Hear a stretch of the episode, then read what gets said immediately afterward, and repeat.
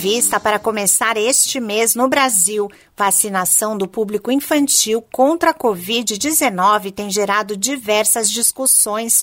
O cronograma e as regras foram divulgados pelo Ministério da Saúde e bastará a autorização dos pais ou responsáveis para imunizar crianças dos 5 aos 11 anos de idade.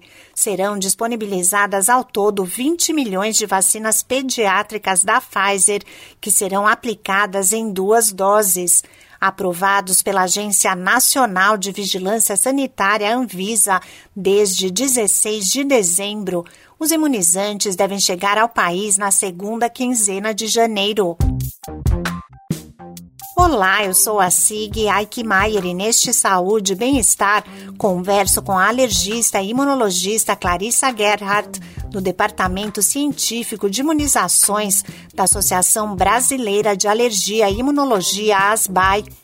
A médica explica por que a entidade considera a vacinação do público infantil uma medida eficaz para o combate à pandemia de coronavírus e para a proteção das crianças. Através da proteção direta da vacina, em que a gente ensina o sistema imunológico da criança a combater o vírus, evitando as complicações da doença, os casos graves e óbitos.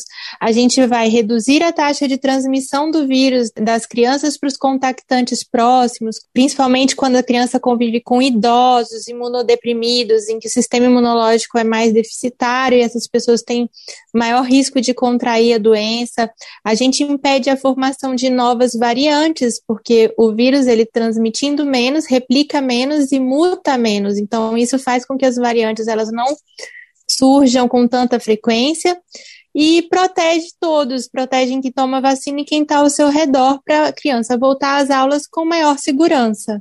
De acordo com a alergista e imunologista Clarissa Gerhardt, as discussões sobre imunizar ou não as crianças ocorrem pelo fato de essa ser uma vacina nova. Essa vacina causou maior preocupação Primeiro, porque ela é feita através de um mecanismo diferente do que a gente estava acostumado a ver, porém não novo para os cientistas que já conheciam esse mecanismo da vacina.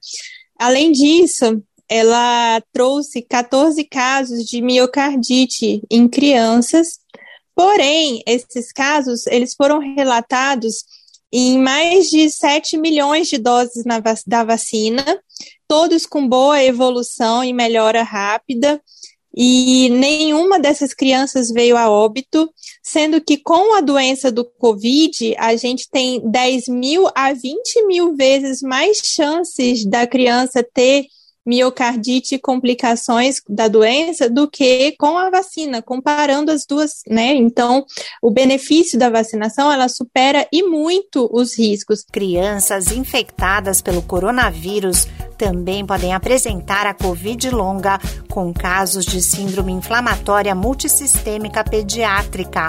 A complicação da doença atinge vários órgãos e pode provocar sequelas no pulmão, coração ou neurológicas. Esse podcast é uma produção da Rádio 2.